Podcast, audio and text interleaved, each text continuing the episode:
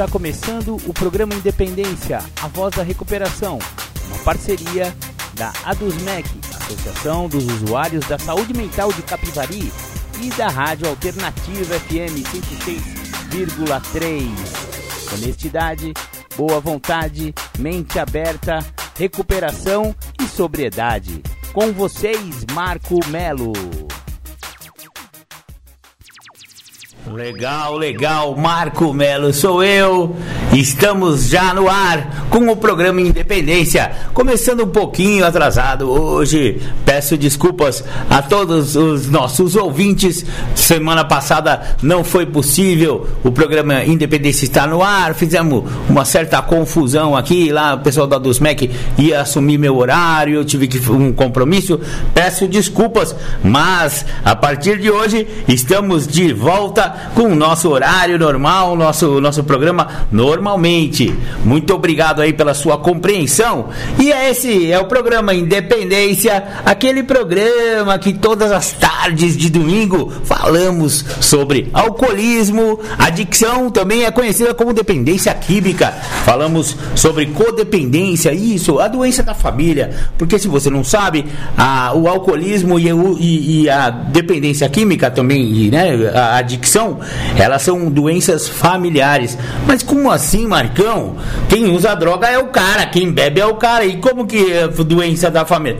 É doença da família, porque uma pessoa que tiver usando droga, ele vai influenciar, ele vai infectar, digamos assim, toda a família com o seu uso de álcool e droga. Exatamente, um adoece, o outro adoece junto, porque é muito difícil para nós que somos parentes, mãe, pai, pai, irmão, primo, ou marido, esposa de alguém que esteja usando álcool ou outras drogas, é, não se influenciar com a doença do cara. O cara fica doentaço e nós nos adoecemos também junto com eles. Essa que é a verdade. Por isso que é conhecida também como uma síndrome, uma doença, é a codependência, que vem em função de um convívio familiar disfuncional em função de, de, de, de, de uso de álcool e droga. É claro, como é que dá para ter uma, uma vida funcional, um relacionamento funcional? Funcional, né, que funcione com alguém que esteja usando álcool e droga. Não tem jeito, não tem jeito. Até aquelas pessoas que dizem que controlam, que bebem só socialmente, aliás, a própria palavra socialmente também está mentindo. é, porque é difícil socialmente. É, eu só bebo socialmente, mas a minha vida social é de uma intensidade que eu vou te falar. Todo fim de semana tem aquela vida social e precisa beber, né? Então, também mente aquele que bebe socialmente. Porém, no programa Independência não quer atacar quem acha que sabe beber. Se você acha que você sabe beber, muito bem, continue aí com as suas bebidas. Se você acha que, que dá conta de usar droga, fique à vontade. Mas se você perdeu o controle sobre a sua vida, Aí o programa Independência sugere para você, não, nós não obrigamos a nada, nós apenas sugerimos e mostramos que existe vida após o álcool, existe vida após a droga e é uma vida satisfatória. Não é assim, ai que saco, o cara é careta, não vai mais se divertir. Não, não, pelo contrário, é uma vida muito melhor do que todas as vidas que poderiam existir. Exatamente, a vida sóbria é uma vida muito boa, pode crer nisso que eu te falo. E para isso existe o programa é, de 12 passos, inventado pelos alcoólicos anônimos, mas também com grandes, é, com um monte de outras pessoas que, que também, né, é, outros grupos, né, outros grupos anônimos que também é, fazem é, uso dessas, dessas 12 passos. Exatamente, o primeiro passo, o mais importante de todos, o passo que tem que ser dado dado 100%, exatamente, não é? 100%. É o primeiro passo. Não tem jeito de não dar 100% do primeiro passo. Porque ele é o, o, o, passo que faz o cara parar de beber. Mas, Marcão, só um passo faz o cara parar de beber? Exatamente, apenas um passo o cara para de beber. Por quê? Porque ele se rende. Através do primeiro passo, a pessoa vai se render, ele vai admitir que é impotente perante a doença dele, é impotente perante o álcool ou então perante a adicção, e aí ele vai parar de usar droga, parar de beber. Mas como assim, Marcão? É, ó, é um mistério. É um mistério que um, um, tal de Bill e um tal de Bob, em 1935, descobriram isso. Os dois se reuniram lá e eram dois cachaceiros da, da, da mão solta, né? Como se fala, é, boca de litro. É, eles descobriram que um alcoólico sóbrio ajuda outro alcoólico sóbrio. Mas peraí, mas a doença não é incurável? A, a doença é incurável, progressiva e fatal. Porém, ela pode ser estacionada. E o, o, o sistema que esses dois tiozinhos arrumaram aí, lá em 1935, é justamente esse: um alcoólico ajudando o outro. O que já conseguiu a sobriedade, estende a mão para aquele que está chegando. E assim funciona o programa há 86 anos. Vai fazer esse ano 86 anos de Irmandade de Alcoólicos Anônimos Anônimos e todas as outras que vieram depois dele, que também usam os 12 passos. Os 12 passos são usados também no Narcóticos Anônimos em relação ao uso de álcool e droga. É, Para eles, álcool também é droga, e álcool é droga, né? Então, em narcóticos anônimos também existem muitos alcoólicos cruzados com droga, né? E também os grupos familiares, Alanon e Naranon.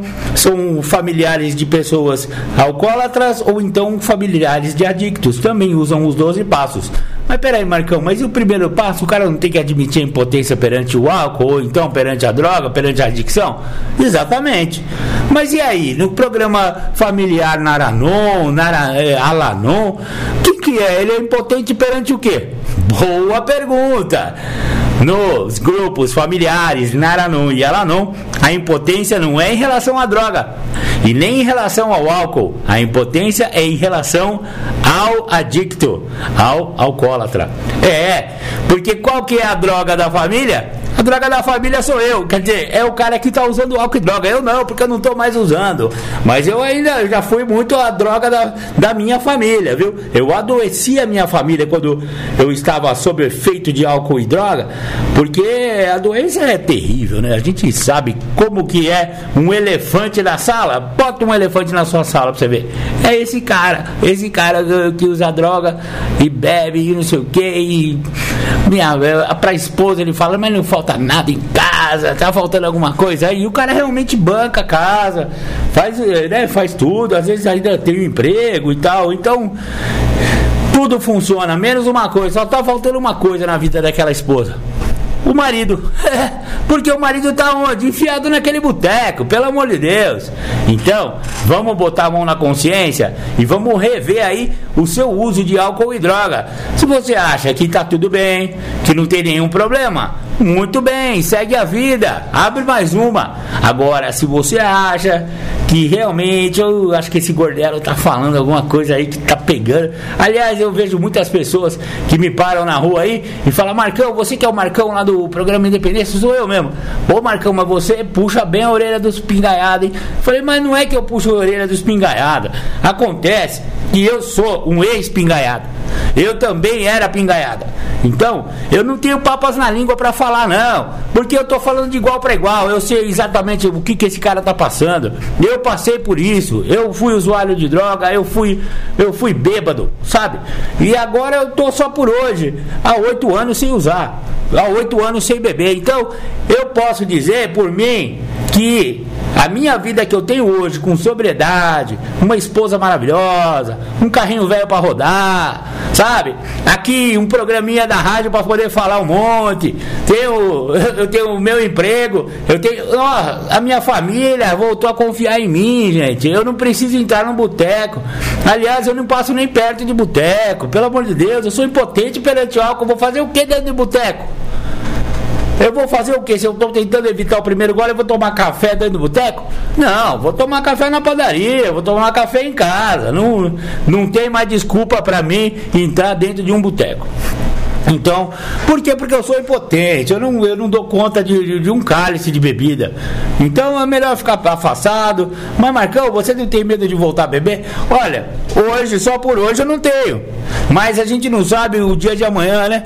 Então o programa de eu divido a minha vida em 24 horas. E eu vou dar conta só de hoje. E só por hoje eu não bebi e nem vou beber hoje. Amanhã eu renovo esse contrato que eu fiz com aquele poder maior que está lá em cima, que eu concebo como Deus. Beleza, beleza? Vamos dar abertura com, do programa Independência, aquela música de sempre, Um Dia Perfeito, que fala justamente do alcoólatra de luxo. Aquele cara que é bem sucedido, mas perdeu para o alcoolismo. Muito bem, esse foi um dia perfeito com The Flanders.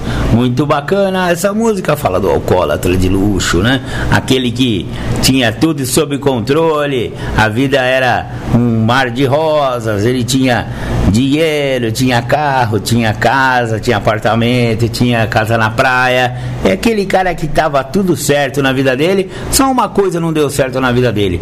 Ele era alcoólico, isso, ele tinha problemas com álcool. E aí então, quem tem problemas com álcool, infelizmente não existe dose certa para beber zero álcool. Sabe aquela cerveja zero álcool? Não, aquela também não pode. Exatamente. Uma pessoa que tem, uh, que desenvolveu a doença do alcoolismo, sinto muito, mas é zero álcool para a vida desse cara. Não dá mais. Acabou. Chega. Perdeu o Playboy. Perdeu o Playboy e chega de beber. Mas isso aí não é o fim do mundo. Parar de beber, pelo contrário, é o começo de uma vida muito satisfatória, que vale a pena ser vivida. Legal, legal. Vamos dando continuidade ao programa Independência, a voz da recuperação. E vamos então para a nossa primeira partilha, primeira temática do dia, com o tema Sentimentos e Sentidos. Com vocês então agora, Júlio César Butti. Vai lá, vai lá, Julião, fala para nós aí sobre os sentimentos. Queria falar de quarto passo, falar de um tópico específico chamado sentimentos. Esse tópico é um tópico de segmento de um tópico que eu trabalhei, que eu gosto muito, que é interpretar os meus ressentimentos, que são ressentir os momentos passados que acabam a me dar condição de sentir. Então, para mim é importante entender que os meus ressentimentos me fizeram sentir. E quando eu falo em trabalhar o tópico sentimentos, eu estou falando que dentro do tópico anterior, os dois é, pontos divertentes que eu trabalhei para me fazer sentir foram extremamente importantes. O primeiro foi largar a minha velha maneira de pensar, uma maneira corrompida, doente, que me fazia com que eu tivesse que acreditar que daquela forma era o certo. E o segundo ponto, que é uma segunda vertente, é que, obviamente, eu tive que aprender a identificar e a ficar predisposto ao que eu estaria por vir a ter que sentir. Então, quando eu vou sacando isso, dentro agora do tópico sentimentos, eu vou entendendo que a ideia do sentir é me mostrar o papel que eu tenho, que eu represento, que eu desenvolvo em cada momento. Por que, que eu falo o papel que eu estou a representar, estou a, a, a desenvolver em cada momento? Porque é o que eu estou a fazer. Então eu tenho o exemplo de um cachorro que eu tenho, um cachorro que eu gosto muito, e que ele, infelizmente, no seu passado, foi dado para ele uma segurança de morder. Ele rosnava, a pessoa se retraía e com isso ele exercia uma situação de poder, de domínio. E aí, o que, que ele sente? Que eu posso. O que, que a outra pessoa estava a sentir? Medo então, quando eu consigo interpretar sentimentos, eu consigo entender o que, que eu estou a falar no momento presente, no agora. Antes eu não sentia nada. Antes eu era bem capaz de ver esse cachorro que eu tenho partir a morder alguém e eu não sentia nada, eu não sentia nem os motivos que estava por fazer esse cachorro ir morder a pessoa, nem tão pouco que a pessoa estava a fazer para com que o cachorro mordesse ela. Essas duas vertentes eu não tinha interpretação, porque eu não sentia nada. Hoje eu entendo que ainda, por muitas das vezes, eu me escondo em relação ao que eu estou sentindo. Isso me traz uma ideia que eu aprendi no segundo passo do programa do Guia para Trabalhar os Passos, que tem uma, uma fala que diz que nós falamos e ouvimos os outros e eles nos mostram o que está funcionando. Então, o segundo passo, ele me deixou claro o seguinte: se eu não falo ao outro o que eu estou a sentir, é impossível com que eu entenda o que eu estou sentindo.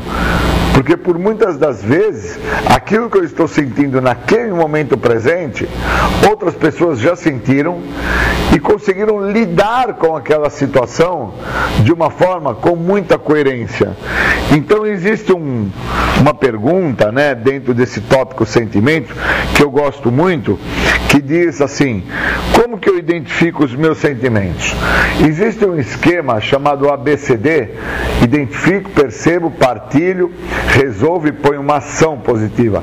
Isso na ideia terapêutica é muito funcional, porque eu posso estar num momento a qual eu posso até não me sentir parte do momento, mas eu tenho condição de identificar ali que o que eu estou a sentir é uma sensação que eu não faço parte. E aí com isso eu tenho a condição de perceber. E dentro da ideia do percebimento, eu tenho a condição de partilhar com o outro. E dentro da ideia do segundo passo, falamos e ouvimos os outros, e o outro me mostra como foi para ele a ideia também, quando ele identificou, percebeu e também partilhou que ele não se sentia parte da onde ele se encontrava. E com isso eu tenho uma chance, mesmo que muito pequena, de resolver aquilo que eu estou a sentir e por uma ação contrária. Isso é muito importante, porque por muitas das vezes eu tive dificuldade em, em entender abandono da, da, da, situação que eu estava, né? Eu, eu, eu sentia é, que quando eu estava sendo, de certa forma, é, não quisto na situação, é que as pessoas não me gostavam.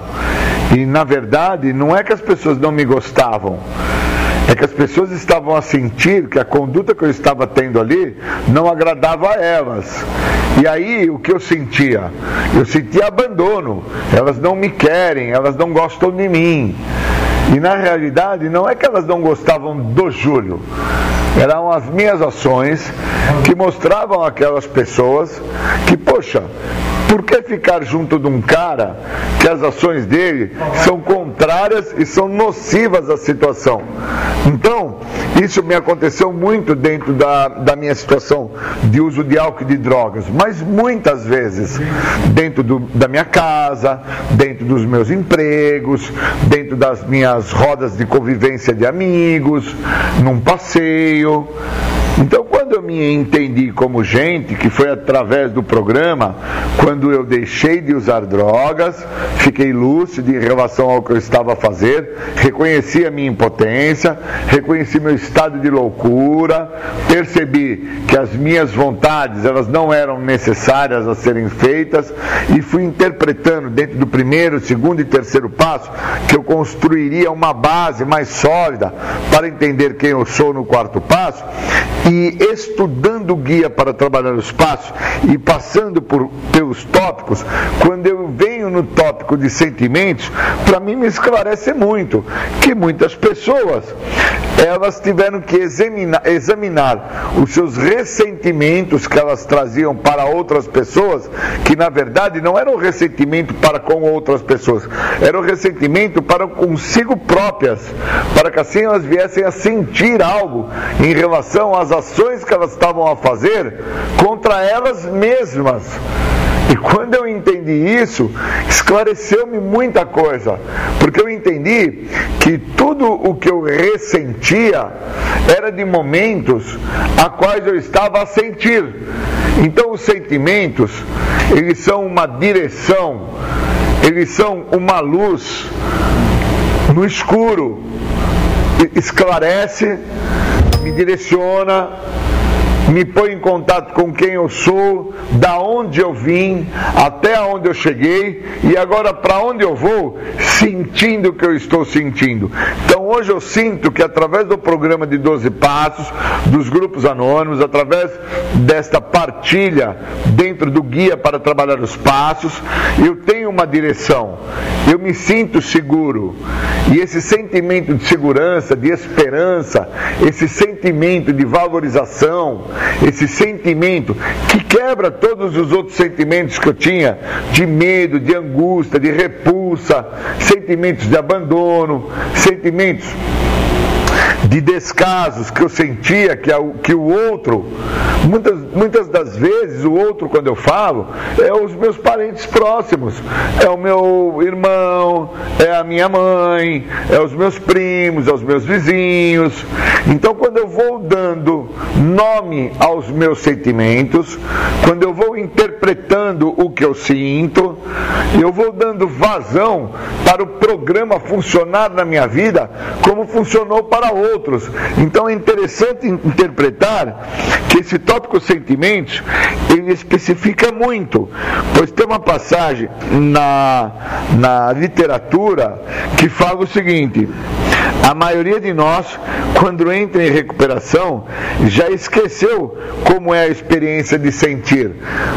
Que isso? Porque quando eu cheguei em recuperação, eu não tinha mais essa experiência do sentimento do amor, do sentimento do carinho, do sentimento de gratidão, do sentimento da amizade. Eu não tinha mais isso, eu tinha esquecido como funcionava isso, essa troca esse, essa via de mão dupla. Eu não tinha esse sentir.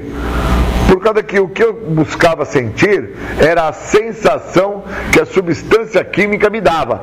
Então, quando eu bebia, eu tinha um tipo de sensação, sentia aquele tipo de sensação e sabia que se eu cheirasse um tipo de cocaína, ou se eu fumasse um tipo de outra droga, ou o que eu fizesse no sentido de algum tipo de substância psicoativa, a qual uma difere da outra, eu iria vir a sentir a resposta daquele tipo de substância psicoativa. Então, quando eu chego ao programa, eu chego sem sentir, sem entender o que é o amor. O amor é o ato modificador do comportamento. Eu chego sem sentir o que é a vergonha. Hoje eu interpreto que a vergonha é a autoanálise negativa que eu faço da minha própria pessoa. Eu cheguei ao programa sem sentir o que é a raiva, que hoje entendo que a raiva é a negação da realidade. Então, quando eu vou nomeando os meus meus sentimentos, quando eu vou dando margem para que o outro me direcione, eu vou interpretando que aquilo que eu estou a sentir vindo do outro é respeito, é amor, é carinho, é afeto, é tudo o que quando eu cheguei ao programa, eu cheguei sem sentir. Por isso que esse tópico sentimento ele vem na sequência do tópico ressentimento, pois a ideia do ressentimento é ressentir os momentos que se passaram. Então, quando eu ressinto um momento que se passou, eu estou a sentir algo. E aí o tópico sentimento, ele nomeia esse algo. Ele me dá uma chance ímpar de entender através do nome daquele sentimento ao que se refere. Então, muitas das vezes, com 25 anos, eu estou a sentir sensações que para mim são no, no, é novo. São momentos que, como eu cheguei ao programa sem dar devidos nomes aos sentimentos que eu trazia, eu chego ao programa vazio, eu chego ao programa solto. E aí eu, eu, eu vivo o que o programa me oferece, eu passo a ler a literatura, eu passo a escutar as partilhas, eu ganho um padrinho, eu conquisto amigos, eu me possibilito a estudar, a trabalhar, e essa junção de todas essas dinâmicas, por não estar fazendo uso de álcool e drogas, vai me gerando sentimentos, emoções, que ainda assim, mesmo tendo muitos anos sem usar álcool e droga, eu identifico uma dificuldade muito grande de dar uma nomenclatura àquilo que eu estou sentindo. Pois eu chego ao programa sem entender isso. Eu venho para o programa sem saber ao que se refere sentir. Eu chego ao programa interpretando a sensação de que cada substância me proporcionava. E aí, quando amigos no programa falam de determinadas drogas, na hora eu já consigo dar um nome, já consigo expressar o que eu estava a sentir quando eu fazia uso daquela substância. Isso é muito importante que eu traga essa, nesta minha narrativa. Pois senão eu não entendo que o dar um nome àquela sensação não determina o sentimento que eu estou a sentir por estar fazendo uso daquela sensação. E eu preciso entender que muitas das vezes eu estou a ter uma sensação com um determinado tipo de droga, pois eu estava a sentir algo na relação que estava se apresentando com meu pai, com a minha mãe, com meu irmão, com meu empregador, com meu educador, e eu não tinha habilidade com aquele sentimento.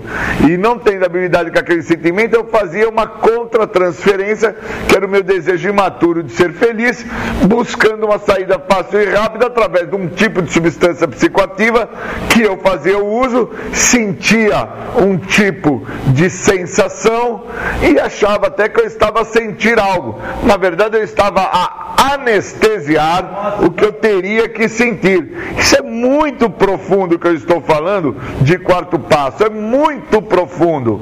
Isso eu estou falando do Júlio. Então, assim, é, sentimento, a direção, a luz na escuridão. Obrigado e bons momentos.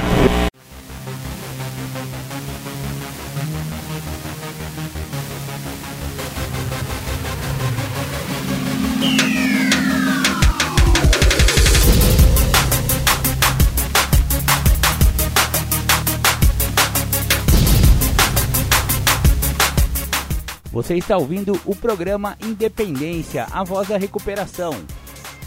Para participar ou tirar suas dúvidas, ligue 3492 3717 ou então pelo WhatsApp 99650 1063.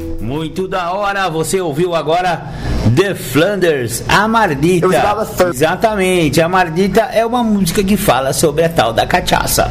Exatamente, essa que não dá mais para beber quando você tem problemas com o alcoolismo. E o programa Independência trata bastante do tema alcoolismo. É isso aí, vamos ouvir mais uma é, temática, essa é bem curtinha do Julião. É, ele, ele vai responder a 29 pergunta do guia tra para trabalhar os passos de narcóticos anônimos, que responde a seguinte, a seguinte pergunta: Que problemas tive com a minha família como resultado da minha adicção? Ouça aí o que, que o Julião tem a dizer sobre isso. Dia Júlio César Adicto, 24 anos limpo, passando para responder uma pergunta do dia. E os problemas que eu tive com a minha família como resultado da minha adicção foi o processo de exclusão familiar. Deixei de usufruir, de viver, de estar junto com eles por pura doença, pura condição da doença na minha vida. Nunca tive a percepção disso, vim ter a percepção disso anos depois de estar em recuperação, mas entendo que agora, estando mais sóbrio, mais o, com o pé no chão, mais focado dentro do que o programa me oferece, eu percebo que são problemas que até são de ordem normal, assim dizendo, que iriam se apresentar e aparecer na minha vida inúmeros tipos de problemas, né, que cria-se dentro de uma família, de convivência familiar. Mas a doença, por sua vez, onde exacerba qualquer situação, porque ou eu minimizo ou eu maximizo. São os caminhos que a minha doença me faz, é, de uma certa forma, exercer, né? E com isso, eu às vezes entendendo que as pessoas que estavam à minha volta, poderia ser no meu trabalho, vamos pensar assim, vai. Quem está no meu trabalho é a família que eu tenho, porque naqueles momentos, naquelas horas, aqueles são a minha família. Ou então, quando eu estou na casa da minha namorada, aqueles lá, naquele momento que eu estou lá, pelo período que eu me encontro, também são a minha família.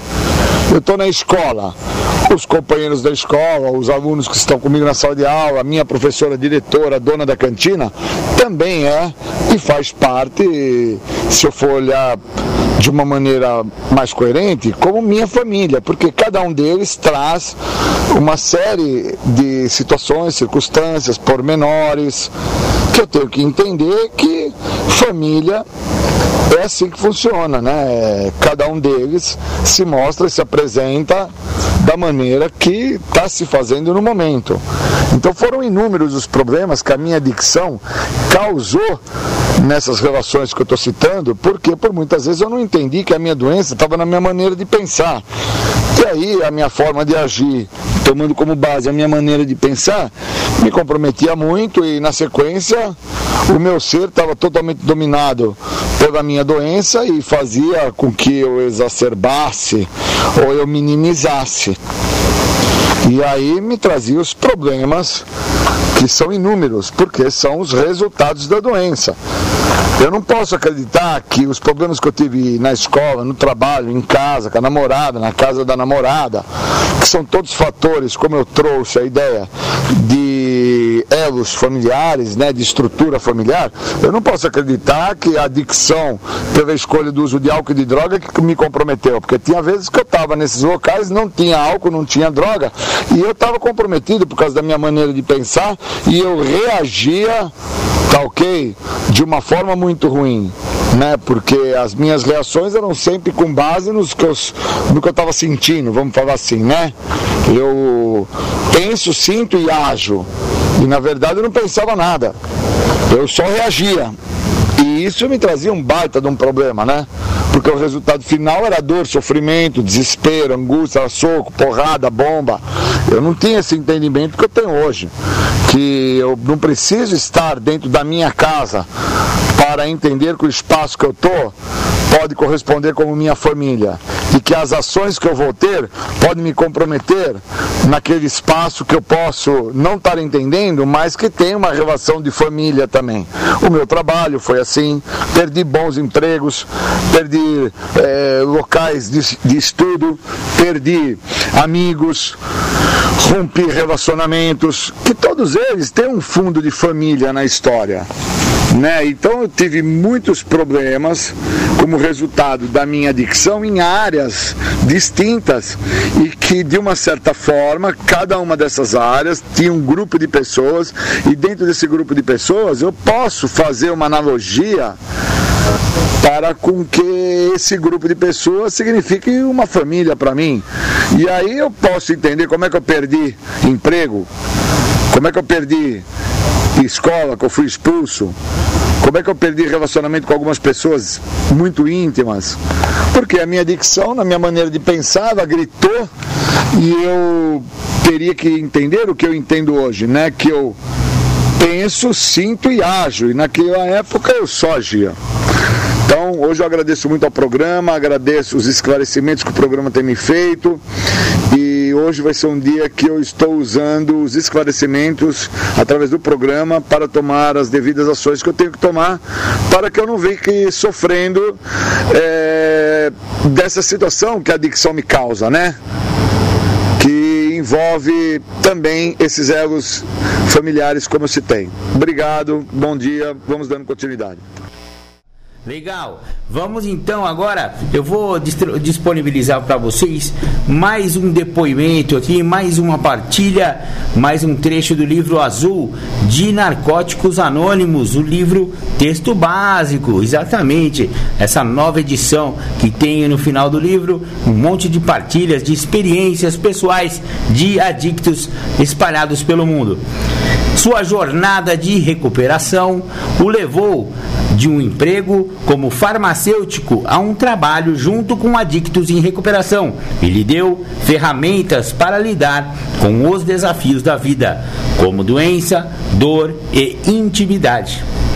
O título deste texto é A Gratidão pela Circunstância. Temi mais pela minha recuperação quando tinha 12 anos limpo, e esse medo intenso perdurou pelos próximos quatro anos da minha jornada pessoal. Uma série de mortes no meu ciclo de pessoas amadas se sucedeu num curto intervalo de tempo. Meu irmão, minha mãe, meu pai e um amigo que ajudei em sua recuperação. Isso parecia me afligir 24 horas por dia e parecia que duraria para sempre. Em, uma, é, em meio a todas essas perdas, contraí uma infecção potencialmente fatal e passei 90 dias no hospital, capaz de mover meus membros somente com grande esforço. Eu não saí da cama por 60 dias seguidos. Por cinco semanas, uma máquina de respiração aspirava e expirava por mim em um ritmo alto e esmagador.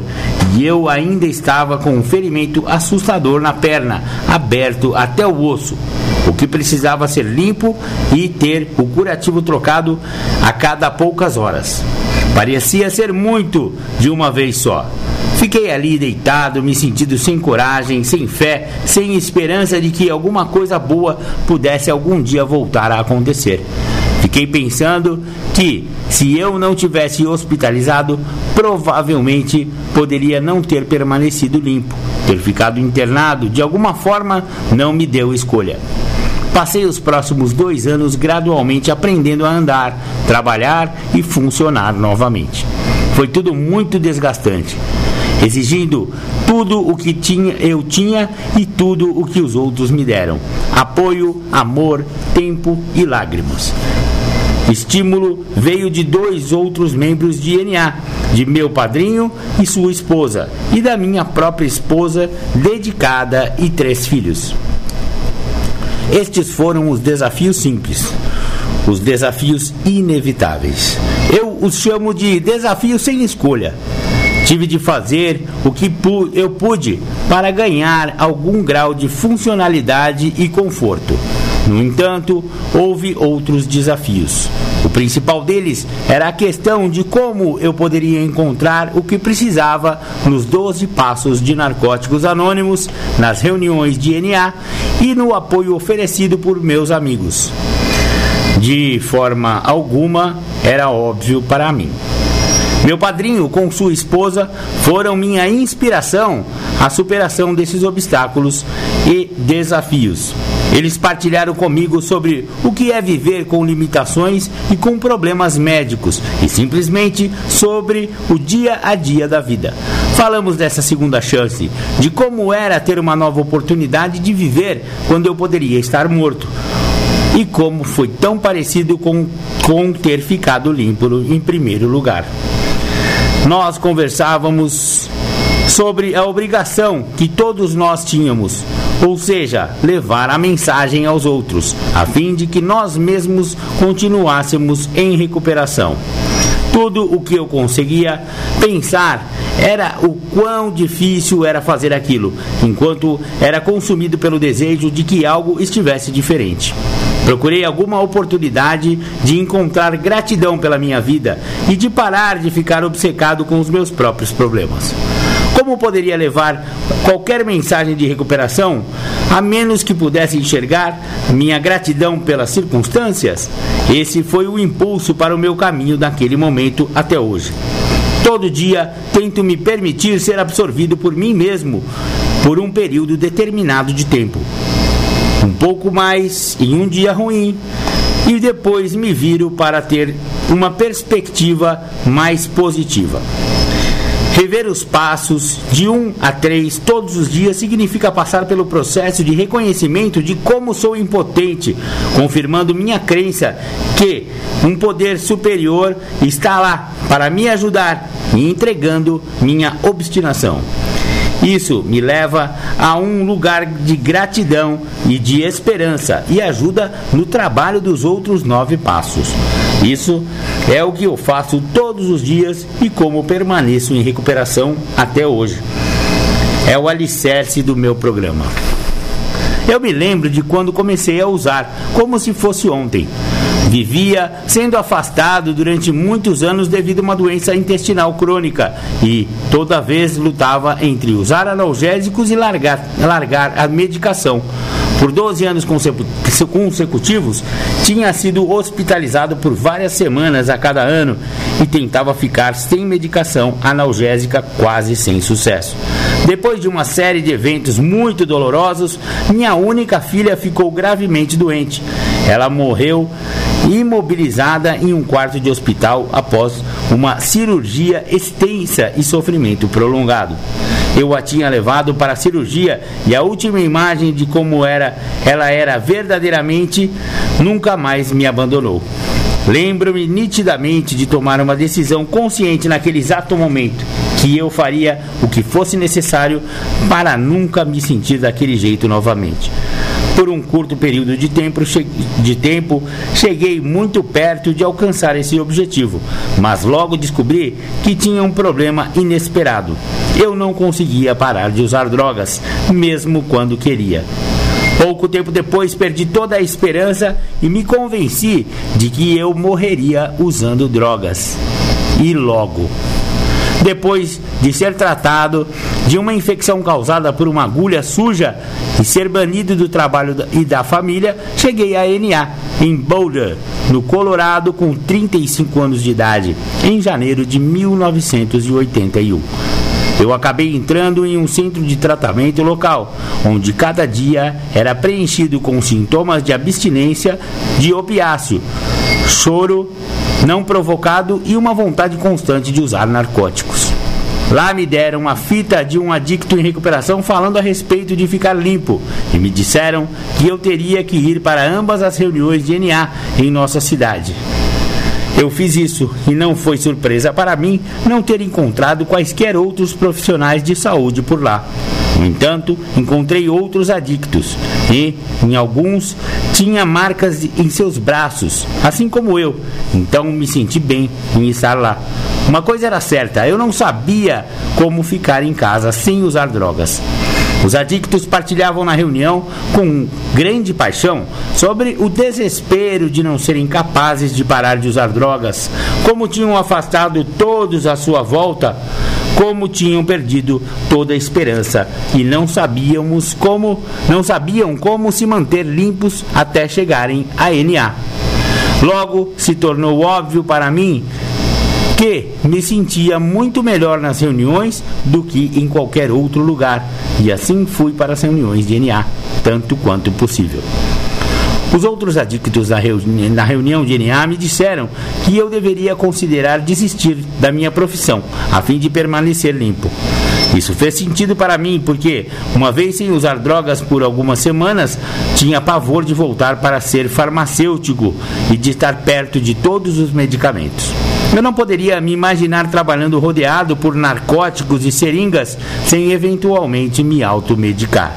Após a escolha de não usar drogas naquele dia, minha primeira rendição significativa para a recuperação era a entrega de todo o meu inventar, investimento na minha profissão e na minha identidade como farmacêutico. Isso porque eu queria ficar limpo mais que tudo na vida. Então, segui o caminho de milhares de adictos que vieram antes de mim. Fui às reuniões, li a literatura, perdi a meu padrinho para me ajudar a encontrar meios de tornar os passos significativos para mim e me envolvi em nossa nova Irmandade local de NA. Depois que eu estava limpo, há dois anos, nós damos o início a um comitê regional e a uma linha de ajuda de NA. Os outros adictos me disseram o que fazer e eu fiz o melhor para seguir o que me disseram. As reuniões de NA cresceram nosso no nosso estado e. É, não, desculpa. As reuniões de NA cresceram em nosso estado de duas para mais de 100 como resultado da linha de ajuda de NA. Foi minha primeira experiência com o serviço de NA e tentar fazer algo de bom para outro adicto. Naquele momento, eu nem sabia que realmente precisava fazer aquilo para permanecer limpo. Eu só queria fazê-lo porque queria que muitos adictos encontrassem o que eu estava encontrando. Mais tarde, notei uma parte de nossa literatura que falava de como devemos dar para manter. E me identifiquei com isso pela primeira vez. Eu me matriculei na escola na esperança de encontrar uma nova maneira de ganhar a vida. Enquanto estava lá, com cinco anos limpo, me candidatei a uma vaga de emprego que envolvia o trabalho com outros membros de NA. Fui trabalhar lá e permaneci por 18 anos trabalhando em situações que me deram o privilégio de interagir com vários eh, elementos de narcóticos anônimos em todo o mundo. Essa situação de trabalho tornou-se rapidamente uma dádiva e uma maldição. Era gratificante e especial trabalhar desta forma, mas, para minha surpresa, estava me consumindo emocional e espiritualmente muitas vezes. E muitas vezes desafiava minha recuperação pessoal de uma forma que nunca imaginei. Eu estava junto a muitas personalidades fortes o tempo todo. Tive que aprender a questionar constantemente minha motivação no meu trabalho. Eu estava realmente trabalhando para ajudar os outros ou estava apenas tentando cumprir o que pensei que deveria acontecer? Meu padrinho era uma grande ajuda para mim, me dando algumas orientações simples para usar diariamente como descobrir exatamente quais eram as minhas responsabilidades e fazer o meu melhor para cumpri-las, mas não me envolver em assuntos externos ou de políticas de serviço. Ele também me ensinou que meu trabalho não podia ser a minha recuperação, em nenhuma circunstância. Eu precisava manter minha recuperação fora do trabalho e após o expediente, ou então não poderia ser bem sucedido em meu trabalho e manter minha integridade pessoal. Alguns dos, alguns dos mais importantes e significativos aprendizados em minha recuperação têm sido na área da família. Hoje ainda estou com uma mulher com quem estava quando eu usava. Na verdade, tive três relações com essa mulher. Antes de usar, enquanto estava usando e em recuperação. Cada período tem sido único de muitas maneiras. Meus próprios níveis de comprometimento e honestidade estavam diferentes a cada fase, de algumas formas óbvias, mas também de formas muito mais profundas e talvez menos óbvias que o meu trabalho de passos me ajudou a resolver. Aprendi depois de muitos anos em recuperação que só porque algo aparece em minha cabeça não quer dizer que eu precise falar para minha esposa ou é, como estou pensando. Às vezes é melhor não falar nada, na verdade. Posso dar-me dar meia volta e sair da sala em vez de dizer algo que a magoe. Além disso, tenho a responsabilidade de honrar essa mulher muito especial e me comunicar com honestidade, mas também com grande sensibilidade. As coisas não giram mais ao meu redor apenas. Posso e devo dar a ela da mesma maneira que sirvo aos adictos. Na verdade, tenho a obrigação de oferecer 100% de mim mesmo a ela e aos meus três filhos. É uma meta que trabalho para alcançar a cada dia. E meu relacionamento com todos eles está melhor graças a esse esforço. Há uma lembrança viva de antes mesmo de entrar em recuperação, que permanece sempre em minha mente. Aconteceu mesmo antes de eu usar drogas, quando eu trabalhava como farmacêutico em uma farmácia local em minha comunidade. Era muito comprometido com a saúde pública e sempre aproveitei a oportunidade para pegar, para pegar adictos quando traziam falsas prescrições de medicamentos. Eu estava convencido de que fazia algo bom para eles e para a comunidade. Uma noite, um adicto entrou com uma receita de narcótico e era obvi obviamente falsa. Chamei a polícia e quando um policial chegou, o adicto começou a chorar e soluçar. Por favor, me matem agora. Apenas atirem em mim agora. Ele continuou implorando. Sua aflição era genuína e chocou a todos nós. Logo após, o adicto, o policial e eu começamos todos a chorar por ele, porque era óbvio que ele preferia morrer a não ser capaz de conseguir o que precisava. Não entendi plenamente aquilo no momento, nem por muito tempo depois. Hoje entendo profundamente, do fundo de minha alma, porque senti o mesmo e com a mesma emoção. Esta é uma das muitas razões pelas quais me dedico a ajudar outros adictos. Talvez um dia eu possa até ajudar exatamente aquele adicto a encontrar a recuperação em narcóticos anônimos, aquele que chegou à farmácia naquela noite. Embora cada novo dia seja o mais importante na minha recuperação, encontrei um grande valor em permanecer limpo por um período prolongado. Eu vim para a recuperação com 35 anos de idade, agora no momento da redação deste texto, estou no início dos meus 60 anos. Muitas coisas difíceis têm acontecido em minha vida ao longo desses anos, mas meu programa de recuperação me permite enfrentar os desafios sem causar danos nem dores, na maioria das vezes. A perda de entes queridos, problemas físicos e emocionais e outras dificuldades certamente farão parte de nossas vidas à medida que que ficamos mais velhos. E sou muito grato por ter estado em recuperação na maior parte deles. Eu aprendi com muita ajuda a praticar os princípios espirituais nas atividades da minha vida e encontrar alguma paz interior. Mesmo que a pessoa que eu costumava ser ainda esteja dentro de mim, em muitos aspectos, não sou mais conhecido por sê-la. Minha serenidade está muito mais relacionada a quem sou, como vivo minha vida agora. Minha recuperação é minha prioridade, mesmo após todos esses anos. Faço o que é necessário para viver com minhas limitações físicas e problemas, e consigo forças para fazer isso trabalhando pessoalmente com outros adictos. Eu tenho uma mensagem clara para passar. Um profissional formado que também é portador de uma doença que muda sua vida. Pode se manter limpo em narcóticos anônimos, se ajudar outros a fazerem o mesmo e continuar a pedir ajuda. Outras pessoas têm caracterizado a mensagem da minha história em muito menos, muito menos palavras do que eu usei aqui.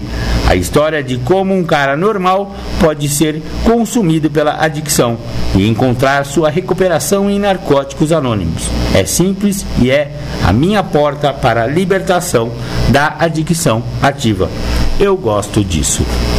Muito, muito legal. Essa foi a história de um adicto em recuperação lá do Colorado, Califórnia. Muito bacana. E ele era farmacêutico. Olha, eu, eu dou a uma, eu dou os meus parabéns aos farmacêuticos que não usam droga, porque você ter a presença de drogas psicotrópicas todo dia ali na sua farmácia, é só você pegar lá um vidrinho de alguma coisa e botar para dentro. Nossa, isso é uma tentação. Se o cara tiver a doença da adicção, é sugerido que ele não trabalhe com farmácia, viu? Muito legal. Agora eu vou trazer para vocês um áudio do meu amigo Bruno Góes. Isso mesmo, Brunão. Muito obrigado aí pela participação no programa Independência. O canal Problemas com Drogas de Bruno Góes está lá no YouTube. Então, é, o tema de hoje é Eu não sabia lidar com o adicto. Sou culpada? Eu acho que ele vai falar de uma mãe. Beleza, vamos ouvir aí Bruno Góes. Viviane, eu não sabia lidar com a Dick. Me sinto culpada de não ter percebido os sinais. A fala dele que queria morrer, ir no NA. Nunca achei que fosse sério. Mudanças de comportamento. E depois me abandono.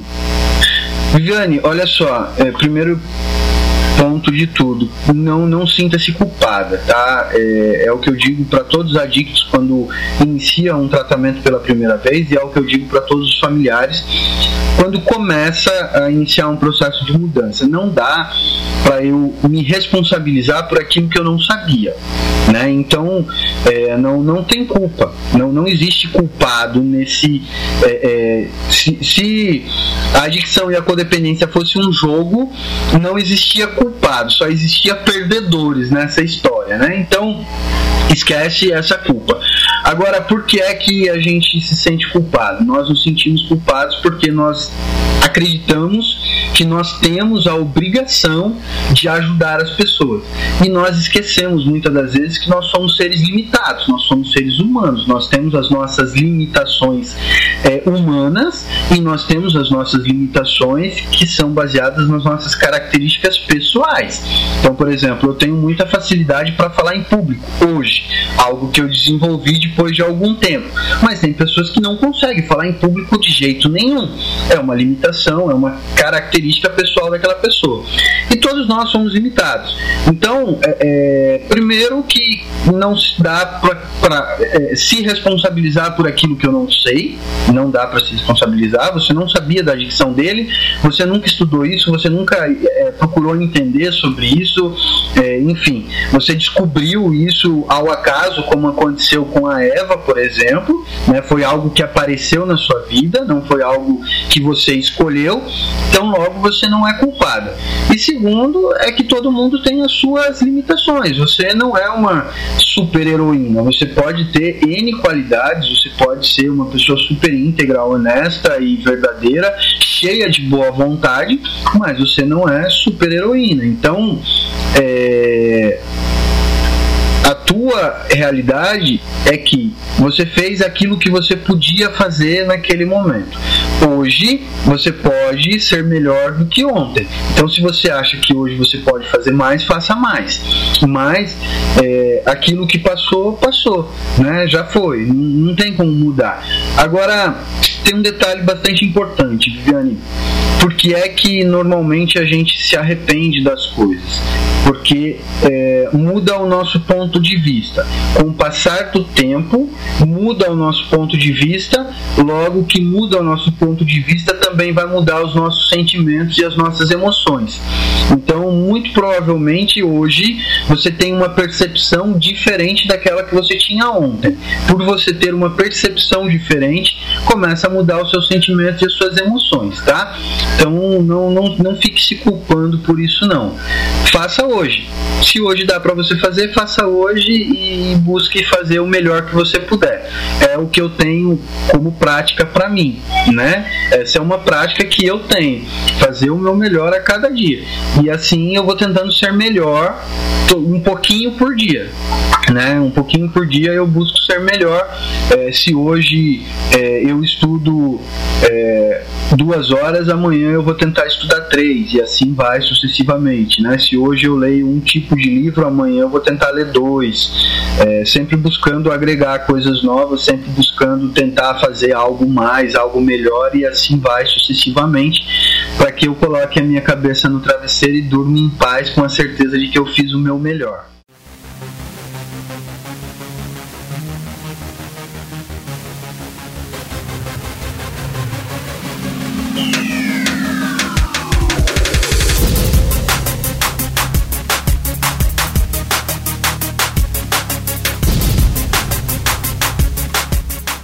Você está ouvindo o programa Independência, a voz da recuperação. Para participar ou tirar suas dúvidas, ligue 3492 3717 ou então pelo WhatsApp 99650 1063.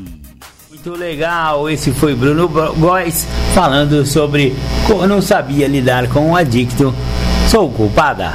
Muito bacana, Brunão. Muito obrigado aí pela participação no programa Independência. Em relação a esse negócio de culpa, eu escrevi já há algum tempo atrás uma, um escrito aqui meu, vou disponibilizar para vocês, chamado Apenas Vítimas. Havia um tempo em que o uso de entorpecentes era símbolo de rebeldia e engajamento. Lutar contra o sistema, contra o governo ou contra a ditadura foi por um histórico momento misturado com maconha, ácido e tropicália. Psicodelia, chinelo de dedo, chapéu de palha. Mora, bicho! Legal era ser subversivo e ilegal. Então Lennon encerrou. O sonho acabou as drogas se tornaram um pesadelo. E nossos heróis de overdose morreram. Cazuza, Renato Russo, de AIDS faleceram. A ditadura caiu, mas a fome e a injustiça não acabaram. O sistema nunca foi derrubado. Será que será? algum dia? A rebeldia de hoje em dia não é mais contra o sistema, a rebeldia é contra a família, contra a bolsa da mãe, carteira do pai ou cofrinho da filha. A droga hoje rouba bens e sono, traz desaconchego e abandono. Hoje em dia, usar drogas não é mais ser descolados, ser rebelde ou ser diferenciados. Usar droga virou epidêmico, virou patológico, virou problema de saúde pública, virou caso de polícia. Não há culpados nem inocentes, há apenas vítimas. Bacana, bacana, esse foi, vai, um, vamos chamar de poesia? Foi uma poesia de Marco Melo, esse gordelo que vos fala. Escrevi isso aí lá em 2014 e concordo comigo mesmo. É, continuo concordando com isso. Realmente, o uso de, de entorpecentes antes foi um negócio descolado, sabe? Nos anos 60, anos 70, pô, que barato você ser drogadão. Woodstock, mora, bicho. Tamo junto, vamos fumar um negócio negócio aí. Tá. Era um negócio de rebeldia, era um negócio de, de gente descolada.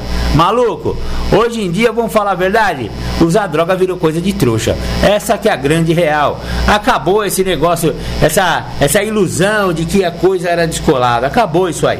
Hoje em, hoje em dia, é, a adicção, né, as drogas ficaram cada vez mais fortes. Né? A, a pandemia da droga entrou assim nas famílias né, mundiais, não é só no Brasil, não, mas aqui no Brasil que eu tenho muito contato com muitos adictos né, e familiares de adictos, eu tenho muita compaixão com as famílias dos adictos, né, com as famílias dos alcoólicos, porque sofrem, sofrem pra caramba. Então, aquela rebeldia que existia antigamente acabou, não existe mais isso aí não. Sabe que a rebeldia agora é roubar o bolso, a bolsa da mãe para usar mais droga, para fumar mais pedra, pelo amor de Deus. Isso aí é uma doença terrível e, e deveria ser encarada como uma doença terrível, não só pela sociedade civil, por nós todos, mas também pelas nossas autoridades, né? Eu falo sempre isso aqui, é, o caso de polícia, né? Mas não é assim, repressão, não adianta, repressão, tá, até, né, repreender o tráfico, não tem como não fazer, mas também não adianta nada, né? Porque é igual aquela música do, do Raul Seixas, você mata uma e vem outra em seu lugar, é igual a mosca na sopa do Raul Seixas, não adianta é, ficar cada vez mais armado e vir para cima dos caras que você mata um, vai, na, vai, vai, quando você mata um na cadeia de, de, de comando dos caras, meu, vai, vai subir outro. Tem sempre uma horda de nego querendo subir na cadeia do tráfico, do narcotráfico. É, não é esse jeito. Não sei qual é o jeito, mas Marcão, qual é o jeito então? Ó, sinceramente eu não sei. Especialista do mundo inteiro não sabe, vai, vai esse, esse gordelo comedor de feijão aqui vai saber alguma coisa? Não sei, eu só sei o que não dá certo. A repressão até hoje se mostrou completamente ineficaz. A partir do momento que os Estados Unidos entrou na guerra contra as drogas, ele só causou é, a organização criminosa do narcotráfico. É, o narcotráfico veio justamente em função da reorganização contra a, a, a, o tiroteio, sabe?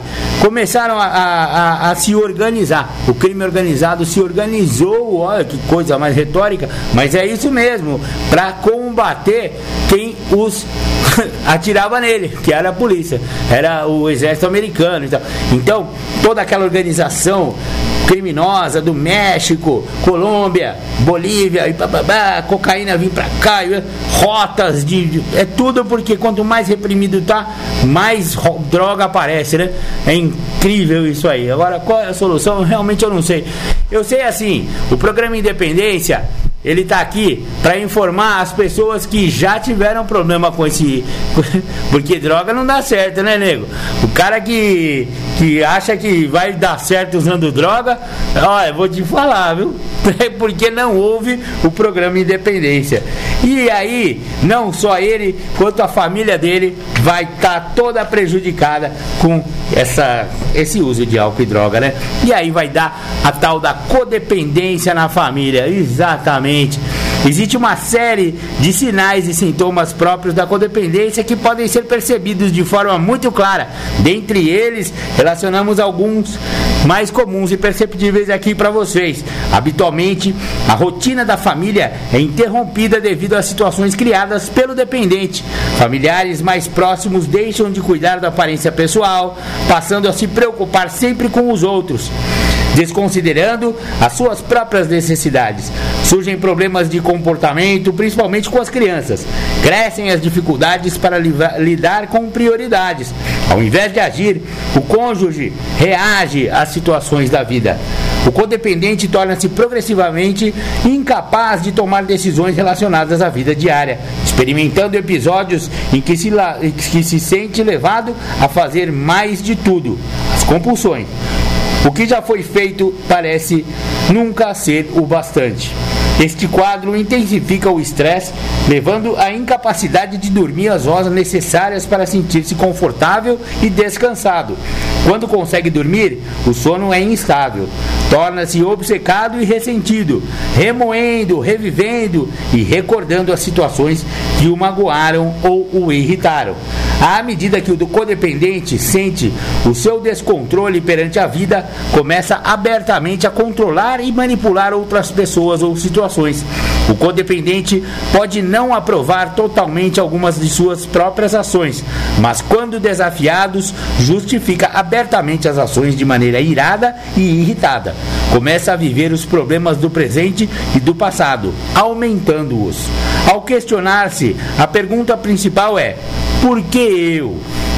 Pode estar muito preocupado com as finanças da família, mas impulsivamente gasta dinheiro para sentir-se melhor. Fica convencido de que merece o que comprou, mas sente culpa e remorso.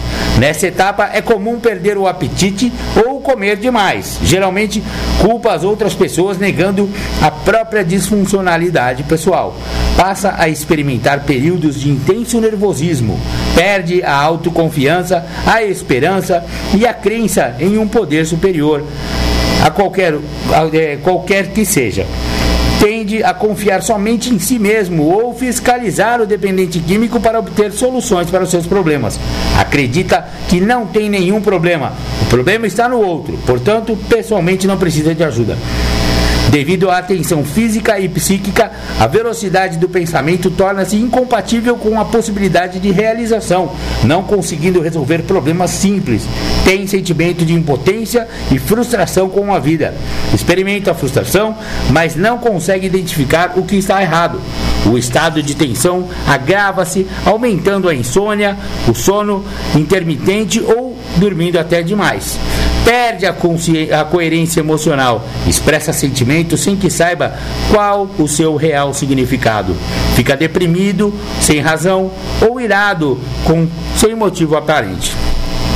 Nesta etapa da evolução da síndrome, o codependente perde o controle sobre o comportamento inicialmente com o adicto e com as crianças.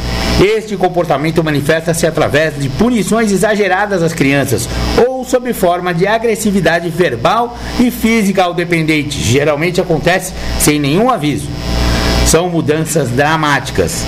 A partir daqui, não sente mais um pouco deprimido ou um pouco feliz, mas sim extremamente feliz ou extremamente deprimido. Aqui deixa de procurar amigos e a família, sendo esta uma atitude insidiosa. Não aceita mais convites, perde encontros e não mais responde a chamadas telefônicas. Permanece mais tempo solitário, justificando o isolamento com o argumento de que ninguém o entende e nem se preocupa com ele. Focaliza-se somente na sua opinião e decisão, sendo incapaz de considerar outros pontos de vista. Está com a mente fechada, sente medo e não sabe o porquê. Nesta condição começam a surgir problemas de natureza física, tais como dores de cabeça, enxaquecas, dores de estômago, dores nos peitos, erupções e alergias, entre outros. A vítima da codependência, muitas vezes desesperada para conseguir algum alívio da dor física ou emocional, pode lançar mão de álcool e outras drogas, ou mesmo substâncias psicoativas prescritas. Essa condição pode culminar com uso, abuso e evoluir para uma síndrome da dependência se a vítima apresentar predisposição. Em muitos casos, este fenômeno ocorre devido à ilusão temporária da resolução dos crescentes problemas em que está enfrentando e principalmente devido à intensificação da negação, do medo imobilizador e dos ressentimentos. O codependente nega o seu problema para defender a autoestima, racionaliza. Como resultado, ocorre uma mudança no sistema de valores.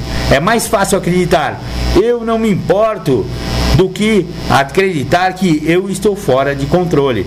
Deixa de acreditar em uma vida organizada, que uma vida organizada é possível. Experimenta a sensação desesperadora. Sente que tem somente duas ou três opções: ficar louco, cometer suicídio ou entorpecer-se com remédios ou álcool. Os sintomas físicos tornam-se mais severos que necessita de atenção médica.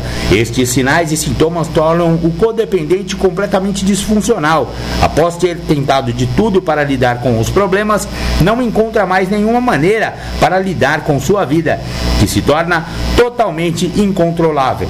Neste ponto, pode apresentar-se deprimido, hostil, ansioso e totalmente fora de controle. Apesar deste quadro sombrio, da mesma forma que a dependência, a codependência tem recuperação. Legal, esse foi, essa foi a Maria Luísa Bernardo, psicóloga do livro O que é dependência química, selo independa, editora Nova Consciência aqui de Capivari. Muito bacana. Ó, isso aí demonstra, eu quis é, apresentar para vocês essa parte do livro, porque parece que o dependente que é, que é o, o vilão, né? Ou, ou seja, né? a doença da dependência química que é a vilã. E, no entanto, olha só o que, que pode fazer com um familiar. Vocês viram o quadro aí pintado pela psicóloga Maria Luísa Bernardo? Como o codependente pode ficar até mais doente do que o dependente? É, são sintomas horrorosos, são sintomas muito sérios que podem levar até o suicídio, até a morte, sabe? A pessoa também, é, por sofrer tanto dessa codependência, o que, que pode acontecer? O cara pode virar usuário de droga também. Aí vai filho, vai pai, vai mãe, vai todo mundo. E, ou então tomar aqueles rivotrilzinho, né? Porque tá é, com os nervos em frangalhos, vai, passa pelo psiquiatra, o psiquiatra vê que o cara tá fora, tá mal, né? E aí prescreve lá um ansiolítico, um antidepressivo, não sei o quê. E aí o cara que era normal, em função da dependência de um filho, de uma esposa, de um marido, o que, que vai acontecer? Vai ficar dependente também de remédio. E aí vai ser dois adictos na, na família. Pelo amor de Deus, olha onde pode parar um Ó, vamos dizer a verdade? Começa com uma cervejinha inocente num peguinha.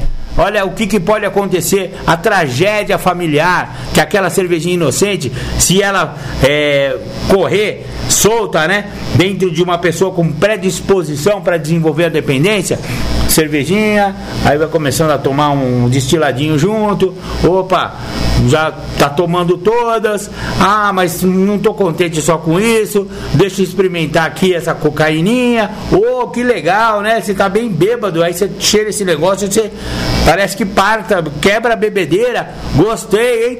Pega mais um pininho desse pra mim, ó. Vai lascando, vai lascando, pode ser que vá pro crack, pode ser que.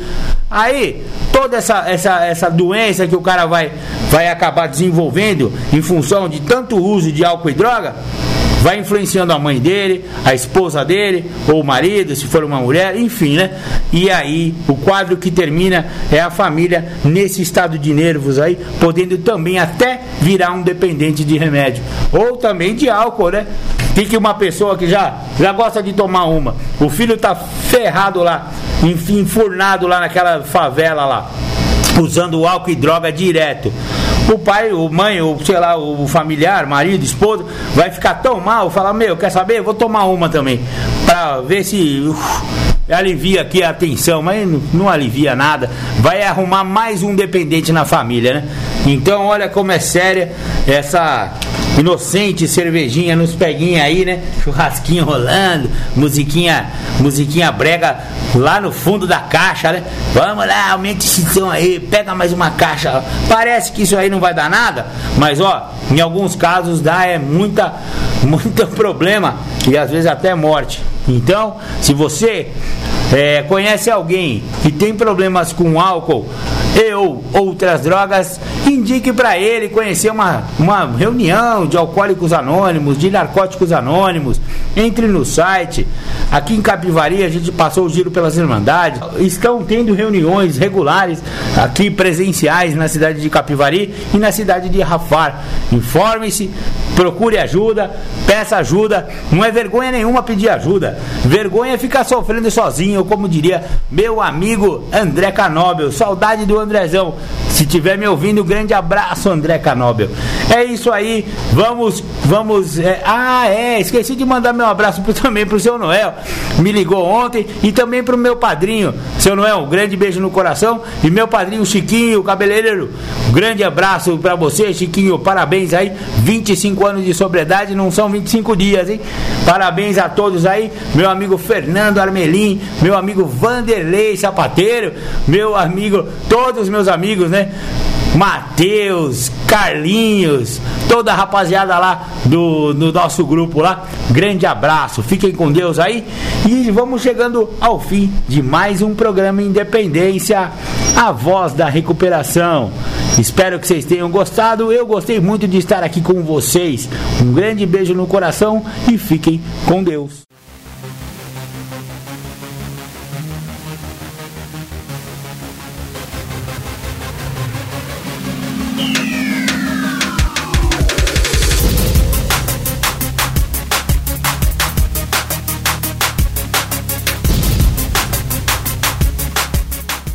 Ouviu o programa Independência, a voz da recuperação, uma parceria da ADUSMEC, Associação dos Usuários da Saúde Mental de Capivari e da Rádio Alternativa 106,3. Até domingo que vem, com mais informações a respeito de dependência química e alcoolismo. Obrigado, até mais!